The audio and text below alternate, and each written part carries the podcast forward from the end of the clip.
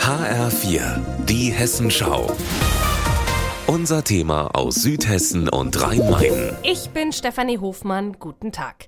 Wenn in der Leitstelle der Feuerwehr ein Notruf eingeht, dann muss alles ganz schnell gehen. Innerhalb von zehn Minuten müssen die freiwilligen Feuerwehrleute vor Ort sein und Hilfe leisten. So schreibt es das Land Hessen vor. Für die Stadt Oberzent heißt es, dass es über das ländliche Stadtgebiet verteilt sehr viele freiwillige Wehren geben muss, erklärt Bürgermeister Christian Kehrer. Wir als Flächenkommune äh, stehen vor dem Problem, Problem.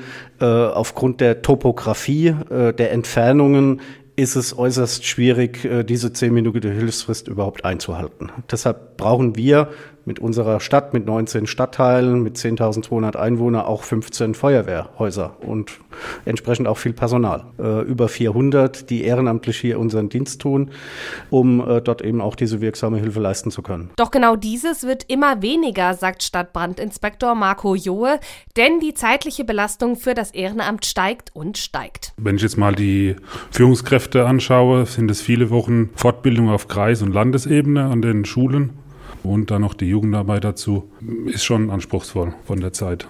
Und da wird das Personal auch immer dünner, muss man auch sagen, weil im Privatleben auch alles immer mehr wird.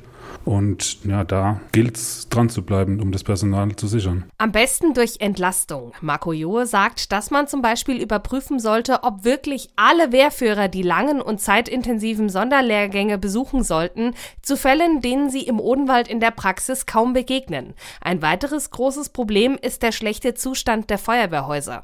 Also die Situation ist so, dass äh, viele der Feuerwehrhäuser in den, den 60er, 70er Jahren gebaut worden sind. Entsprechend, wie Sie das vom Parkplatz in der Tiefgarage kennen, die damals gebaut worden ist, es passt kein Auto mehr rein. Äh, klar, für die Kasse ist das eine, eine große Herausforderung, wenn man überlegt, dass ein Feuerwehrhaus 1,4 Millionen Euro mittlerweile kostet. Bei einer Landesförderung von rund 170.000 Euro äh, merkt man dann, wie viel bei der Kommune hängen bleibt. Bürgermeister und Stadtbrandinspektor fordern deshalb mehr Geld vom Land Hessen. Denn mit 10 Prozent komme man in Zeiten, in denen alles teurer wird, einfach nicht aus. Aber an der Feuerwehr sollte nicht gespart werden, denn die rettet nun mal Leben. Stefanie Hofmann, Oberzent.